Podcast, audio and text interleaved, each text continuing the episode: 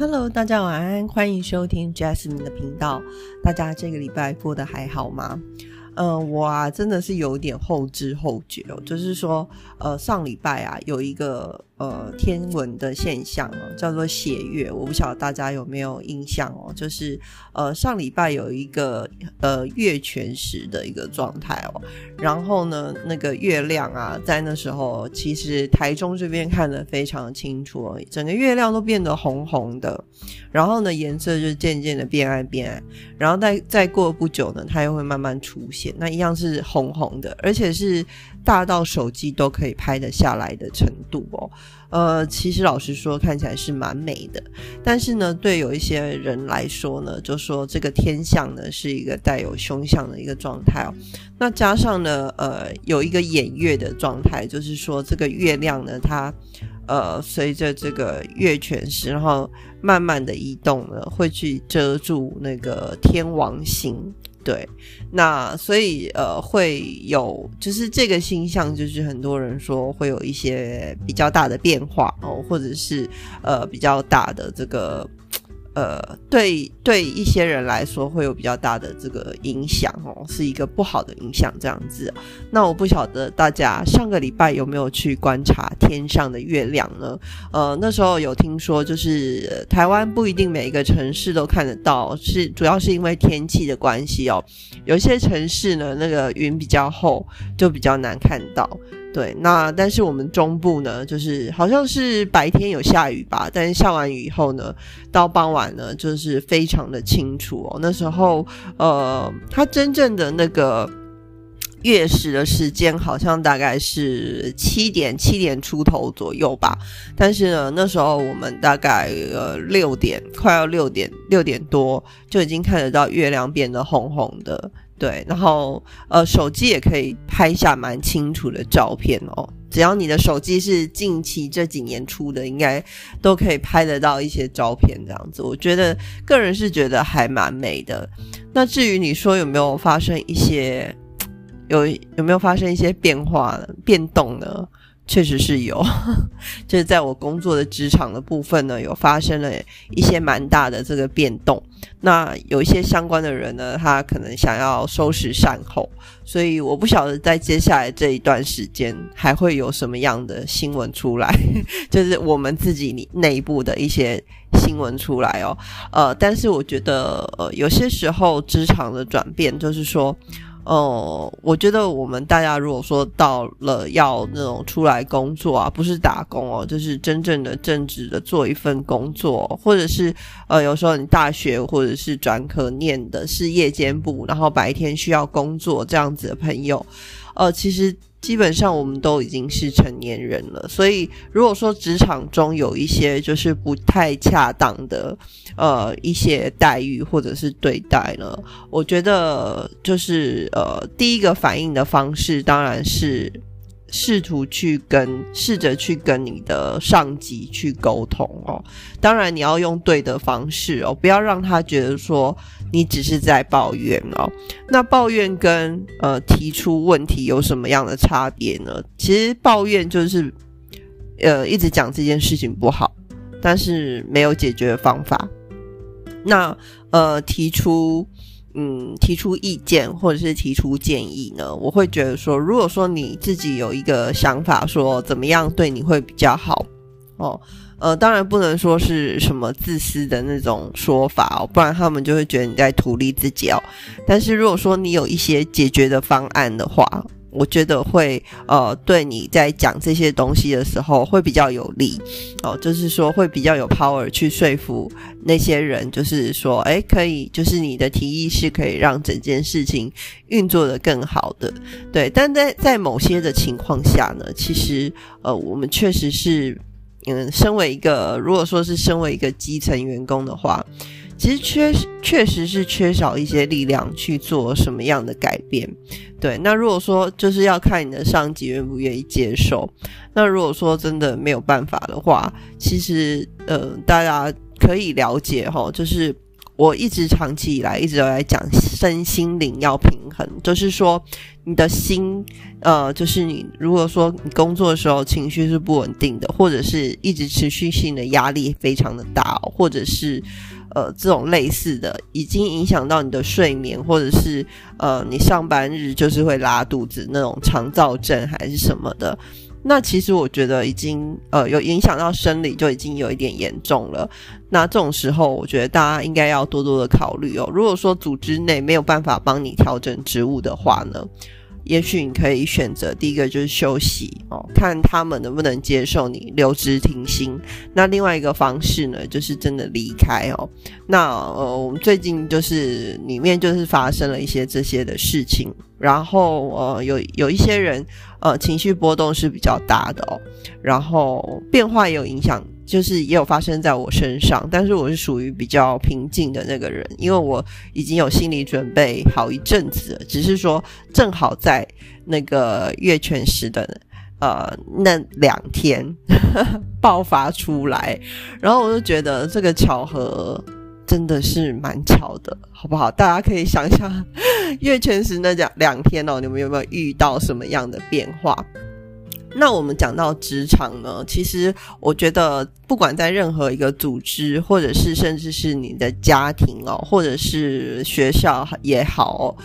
呃，人的心是长偏的哦，所以不可能对每一个人都有公平的状态发生哦。但是呢，有一些时候我们会遇到一些比较极端的例子哦。我们最近常常在这个报章听到两个字叫做霸凌，对不对？那霸凌常出现在哪里？一个就是学校里面哦，那另外一个就是职场哦。那这两个地方有一个共同点，就是说。他们是家庭以外哦，最就是跟最多陌生人必须要互动，然后而且相处时间非常长的一个时间。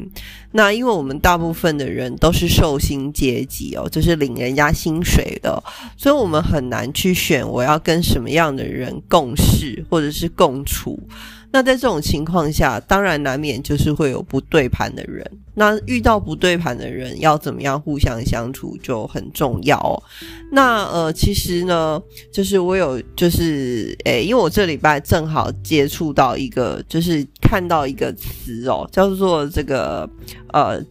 职场的不法侵害哦。侵害哦，不是不是所谓的霸凌。那仔细的去看以后呢，才发现就是说，其实我们的劳动部哦有一个职业安全卫生署，它有公布呃所谓的呃工作哦执行职务遭受不法。侵害的预防指引，也就是说，有一些事情，呃，他会认定为是不法侵害，但是在定义里面并没有所谓的，呃，什么叫做霸凌哦？那霸凌呢，其实它是 under，它在那个不法侵害之下的，然后它是其中的一类，但是它的定义呢比较窄哦，也就是说，霸凌呢其实是算是一个比较严重的情节哦，它，嗯，它的。它的呃定义里面呢，就是有一些法院呐，之前不是会有判一些呃呃案例哦。如果说他有判案例是霸凌的话呢，其实都有一些要素哦，包含说是刻意伤害的行为。我觉得刻意伤害已经算是蛮严重的哦。再来就是非偶发性且长时间的。哦，就是这些行为哦，这些刻意伤害行为非偶发，而且延续了好一段的时间，就变成霸凌这样子。然后还有就是间接或直接造成他人的身心伤害哦，因为你有刻意的伤害行为嘛，所以就会造成伤害嘛，这是很合理的。对，那还有另外一个条件就是时间的长度哦，这样子才会造成哦，就是如果说你有去。告，真的最后有走到告的这个地步呢？要认定为是霸，呃，认定为是霸凌，其实需要走到这个严重的程度才能叫做是霸凌哦。那我们今天就是想要来解讲一下这个执法。呃，执行职务遭受不法侵害的事情，就是说，呃，怎么样？呃，不法侵害的种类其实非常的多，像有一些职场哦，是呃压力比较大的哦。那譬如说，譬如说医院啊，那你们大家如果大家知道科批的话哦，其实它算是一个呃。可能那，以前在医院里里面呢，他有一副对待那个他的下属的方式嘛，吼，或者是他的同才的方式嘛。那后来就带到台北市政府，那就可以感觉得到那个作风是差很多的哦。那时候刚上任的时候，我相信呃很多住台北市的人应该都有感觉，就是那个作风差很多啦。那时候啦。对，那呃，其实那个主要我觉得是因为那个每个职场环境的那个气氛是不同的，然后呃压力也非常的大。譬如说你是开，就是你是外科医生，你要你要开心脏，有没有那种心血管破裂那种非常的危险，不小心就马上死人的那种哦，就是很严重这样子。所以当然压力会比较大的状况下呢，其实。难免就是会产生一些对于他的同事或者是对于他的下属呢，变得讲话很难听啊，或者是摔东西呀，或者是什么的哦，甚至可能就是反正就是会产生比较严重的这种冲撞的状态，因为大家都在高压的情绪底下，也会产生更多的这个情绪碰撞哦。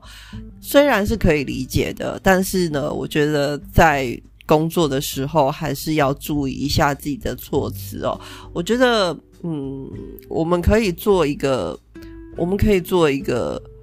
冷漠的人，但是我觉得最低的限度是不要去伤害到别人，哦，或者是不要去呃让别人。有不好的影响哦，我觉得这样子，我觉得这是一个做人的基本的道德哦。但是，嗯，我觉得现在有很多人他们都没有办法做到这一点哦。那好，那呃，在这个我刚刚有提到劳动部职业安全卫生署公布的这个呃不不法侵害的这个行为里面呢，有包含哪几种呢？大家可以听听看，看看你们有没有遇到过。好，第一个是暴行伤害的肢体攻击，就是肢体攻击的部分，这个是比较严重的部分。好，我我相信现在大部分人都会避开这个部分，就是不到最后不会出现这个东西哈。然后再来就是胁迫、名誉毁损、侮辱。严重辱骂哦，这个是精神上面的攻击哦，就是譬如说骂的很难听，说你你是个白痴还是什么，你没脑子啊什么什么。其实这些话对我来讲已经是人身攻击，就是已经有一点严重。那呃，我以前有一段很短的时间呢，在一个餐厅里面工作，然后呢，那个老板娘呢，她是一个讲话很直的人，但我觉得她是为了要。表现他对员工有很高的要求，然后呢，很想要表现给他的客人看，他就在客人面前骂我给其他人看，就是他有时候会在客人面前骂他的员工这样子，嗯，但是这样子的做法是真的好了吗？身为服务业的情况下。我觉得现场的每一个人心情其实是受到影响的，对。那所以我觉得就是这种言语上面的攻击，或是精神上面攻击，有时候也是蛮可怕的。好，那第三种呢是隔离、排斥、忽视或是孤立，哦，也就是说人际上人际关系上面的断绝哦。那这种就是所谓的那种小圈圈，哦。那我遇到过的，哎，我怎么好像遇到过很多这种。这种鸟事哦，其实也没有，只是说有有时候 就是它没有很严重，但是它就是会让你不舒服哈。那我所遇到的大部分都是呃，对我遇到过不止一次哦，大部分都是使来自于就是在背后讲你坏话，就是这世界上哦，有一种人是我最。是我最瞧不起的。那种人，就是说他就是会在背后讲别人的坏话，但是呢，他不会去告诉那个当事人，他也不敢去告诉那个当事人，他就是一直在背后 murmur，然后 murmur 到最后就是 murmur 到最后就是影响了别人对你的看法，然后你们之间就是变成说他一圈你一圈哦，他他一个他是一个 team，然后你你是一个 team，其实大家明明就都是一个 team 哦，然后他就会把把你们这样子区隔开来。我那时候遇到的状况是什么？我那时候是因为我人生唯一的一次就是请我的亲戚帮忙我找工作，那那时候找到的工作是我亲戚的一个朋友。他是那间公司的比较上级的人，他可以决定要不要用一个人这样子。那那时候确实那间公司是也有在缺人，就是好像持续会有一些缺这样子。那那时候他就说：“哎，他那边有缺啊，要不要过去？”那我也没有多想，我甚至没有想说。那时候年纪还比较小，也没有过过滤工作，就是也没有想太多，就就反正就想说认识的人介绍的吧，应该会比较安稳吧，有人照之类的感觉，然后就进去了。那没想到进去以后呢，就发现呢，那个工作那个职场的人哦，对于那个人非常的有意见。通通几乎百分之八十的人都觉得他是他是没有资格去做那个位置的，那我的角色就变得很尴尬哦。但是我一开始我就是没有表现出来说我是认识他的这样子。其实事实上我也跟他不熟，因为他是亲戚的朋友。然后呢，呃，之前都不在台湾，所以我。我们其实很少见到他哦，都是大部分就是偶尔会听到呃亲戚提起这个人而已哦。那所以其实那时候的角色就变得非常尴尬，弄到最后变得好像有一点，就是好像要我是卧底，然后我要隐藏我的身份那种很夸张的那种状态哈。但是当然，就是你也知道，有些事情就是很难去阻止，所以最后呢，还是被发现了，好不好？那被发现了以后呢，就会开始被质疑，哦，就是开始会质疑你的能力啊，然后开始会在背后讲你的坏话，说，呃，他你他是因为怎么样才进来的，什么之类的，就会开始，呃，你就会感觉到你背后有一些闲言碎语这样子。那到最后呢，呃。我其实最后我还是选择离开那个职场啊，哦，因为我我就是觉得那个状态实在是不是很健康。那其实那个亲戚的朋友，我感觉他的处境也是有一点困难，所以呢，最后我还是选择离开了。那那时候一方面也是找到了别的方向，所以就想说离开好了这样子。那后来当然那间公司好像也不见了。对，然后那时候持续联络的一些人呢，就是比较厉害的，比较有你知道，就是比较有能力的呢，应该后来好像也都找到了不错的工作哦。那剩下那些就是讲在背后 murmur 的那些人，就不知道跑去哪里了。那然后那间公司最后好像也不见了。好，那所以这个故事大概就是这样哦，就是好。讲远了，讲的有点远哦。但是我这边要讲的就是说，那个小圈圈哦，我觉得小圈圈通常很多都是从背后的闲言碎语开始衍生出去的。那我觉得在背后讲人家坏话是真的很不可取的一件事哦。因为呃，如果说你对一个人有意见的话，而那个人也没有对你有什么攻击性，他也没有说要怎么样迫害你的话，那有时候委婉的去跟对方表达说。你们觉得怎么样合作会比较好？或者是哦，你觉得他呃在态度上什么地方让你不舒服？有时候找一个比较柔性的方式，或者说哦去吃个饭聊一聊，我觉得都可以哦，而不是说就是在背后讲人家坏话，然后呢也跟别人讲说你觉得他哪里不好，那这样子久了呢，其实。就会造成彼此之间的成见越来越深哦。那当然，这也是小圈圈为什么会造成的主要的原因。我觉得，那其实呢，老实说，你在一个职场里面哦，呃，如果说你是获得多数人支持的那一圈的话，也不要高兴的太早。那只是表示说，在那个职场里面呢，跟你类似的人。跟你的频率相近的人比较多而已，但并不表示你就绝对是对的哦。呃，我觉得很多的情况下，我们不要说一直很呃很觉得认为说自己是对的，还是怎么样哦，一定要别人接受我的这个看法，因为在这世界上的人分非常多种。那譬如说。譬如说你在美国的群体，哦，跟在台湾的群体，跟在韩国的群体，或是跟在印度的群体里面，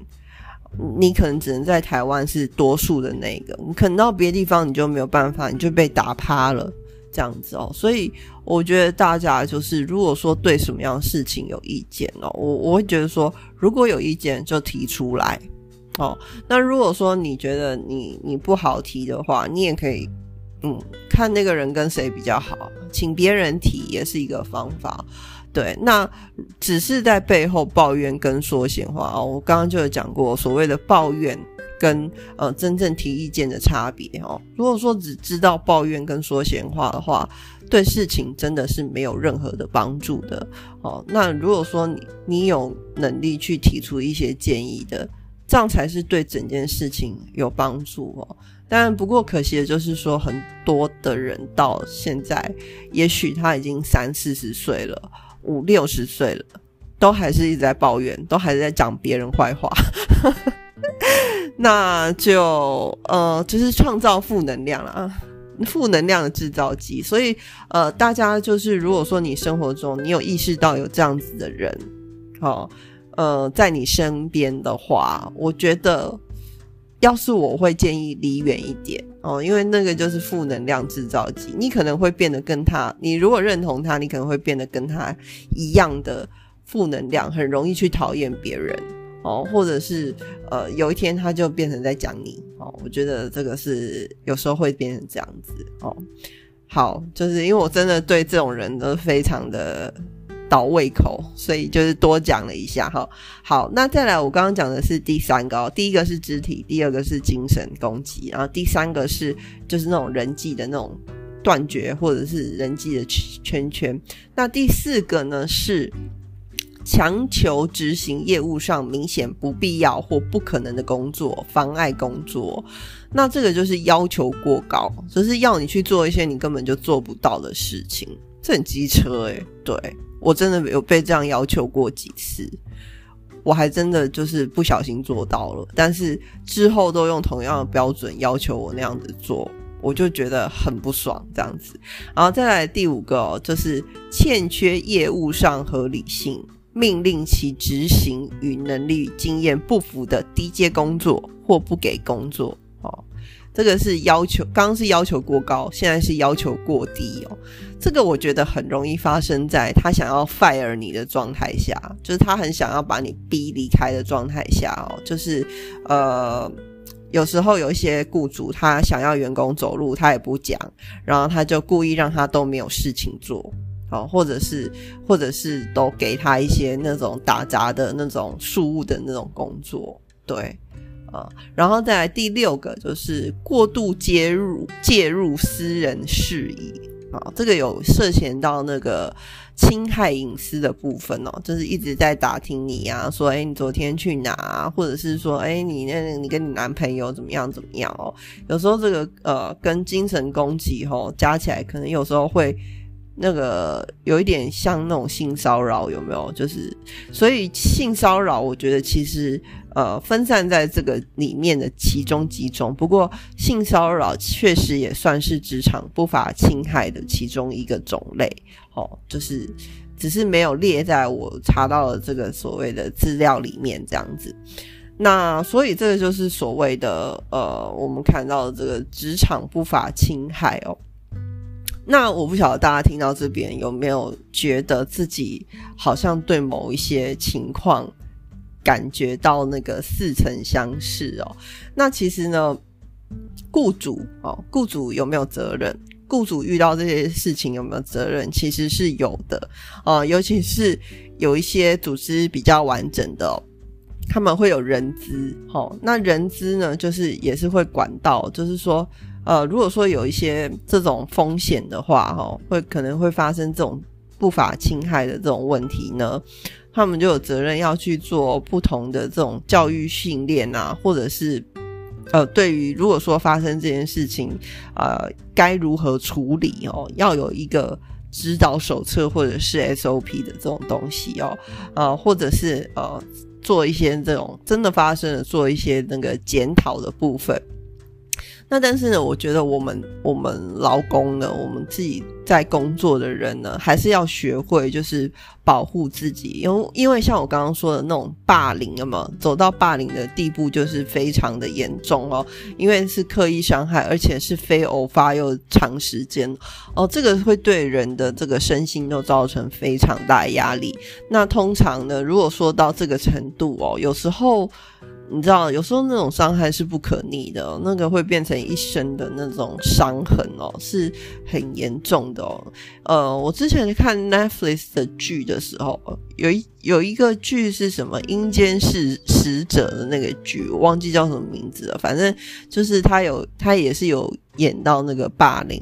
他是演学生的时候霸凌，然后就说，呃，有有一些学生，有有几个女生就逼其中一个女生，哈，就说，呃，我一按那个自动笔的那个笔芯的那个声音有没有咔嚓咔嚓那个声音，然后你就要开始笑，如果你不笑的话，我就会欺负你。这样子哦，所以导致那个女生在人生的后面哦，就是只要听到一直按笔的声音哦，不管是按圆珠笔还是自动笔那种咔嚓咔嚓的声音呢，她就产生非常大的这个产生非常大的恐惧感，这样子哦。那当然不是说这个是剧啦，但是我觉得在呃现实生活中其实也是有可能发生的。好，那呃，所以我觉得我们，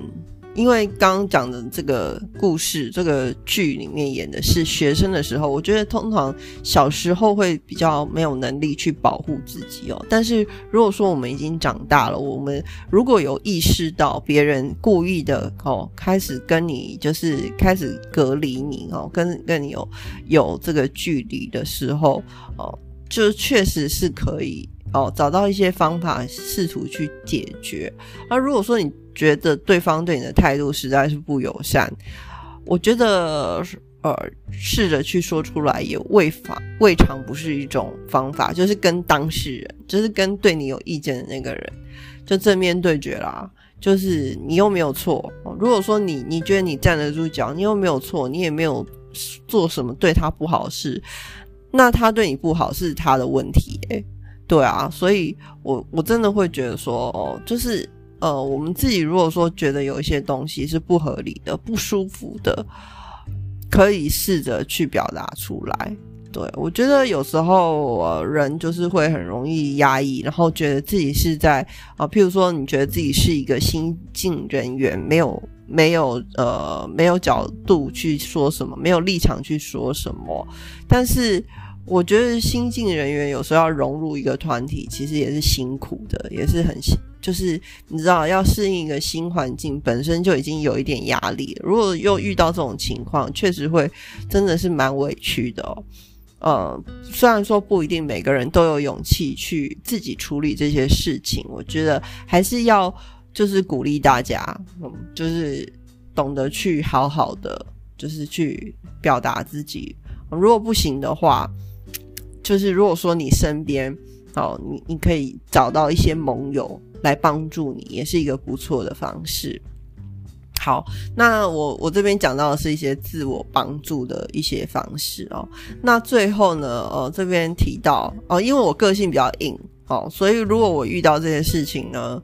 大不了就我走。我我真的想法就是说，大不了就我走。那这大不了，那不然就是说我就是会跟你 fight。就是我会跟你反映，然后如果你不接受，我就跟你 fight 到底，跟你抗争到底这样子。对我个性比较硬啦，所以呃，就是有些人可能他们考虑的会比较多。那有些时候呢，真的比较严重的时候呢，呃，其实是可以呃劳劳动部好像有一个劳工健康服务中心的，在呃北部有一个新北新北市。有一个联络电话，然后中部台中也有联络电话南，然后台南也有联络电话，再来是花莲市哦，都各自有这个所谓的劳工健康健呃劳工健康服务中心哦，好像可以是呃可以去打电话去呃类似申诉这样子哦，因为雇主呢对于这些不法侵害的事件确实是有责任的，也就是说雇主呢应该有预防哦预防这些呃危害辨识评估作业呃场所的呃这些义务。好，所以如果说这些问题真的有严重到哦，就是说你觉得就算跟公司撕破脸哦都没有关系，你你就是想要申诉到底的话呢，我觉得就是可以打打打电话去呃跟那个呃，因为它这个是属于那个治安卫生法的。好，第三十九条就是可以试着去做一个申诉的动作。那这样主管机关呢，就会去查你现在在工作的这个环境，还有这间公司。好，呃，因为我上周呢，就是我刚刚一开始有提到，就是这个血月，对不对？然后造成了一些人事上的变动，这样子哦。那其实呢，我觉得也跟呃这个。这个呃，职场不法侵害呢，有那么一些关系。那我也觉得现在工作环境呢，呃，有一些状态存在哈。然后主管处理的方式呢，是不闻不问不处理。对，然后我现在看到那个申诉，对我我应该不会去申诉，但是我觉得像这种状态，其实很值得去。其实很值得去申诉，对，好，那呃，今天的节目我讲到这边，就是这是我心湖的声音哦，所以大家听到这边呢，可以可以感觉到，就是说，其实对于一些我们不想忍受的事情，我们是有角色。我只要说你不要有愧对公司啊，或者是说你对公司的业务啊有做成一些造成一些侵害，也就是说你自己有把你的工作做好，你没有什么瑕疵，但是别人却来伤害你、侵害你的，而你想要去做申诉的话呢，呃，就是可以考虑的，就是因为呃不法侵害的这个。刚刚有讲哦，那个不法侵害的那个范围其实是蛮广的哦，不管是肢体的、精神的都有包含。好，好，那我觉得今天节目呢就到这边啦。然后呃，自己其实工作啊，难免就是会有不开心的事情啊。有时候呃比较急的话呢，对方语气不好，我觉得是可接受的，好吧？就是不要。不要太玻璃心哈，但是在所谓如果说有那种刻意伤害的那种情况下，我觉得就是要懂得第一个就是还是要先保护好自己，因为伤害如果真的造成了，其实是嗯很多时候是不可逆的。然后再来呢，就是要看要可以观察一下这个呃情节的那个严重程度，还有那个持续的这个时间哦。那如果说。真的不得已走到要申诉的那一步呢，就是要仔细的去思考，说这个会对你后续有什么样的影响。好，我觉得今天的题目比较严肃一点哦，但是我觉得是非常的有呃参考价值，非常有用的资讯提供给大家。好，那今天节目就到这边喽，拜拜。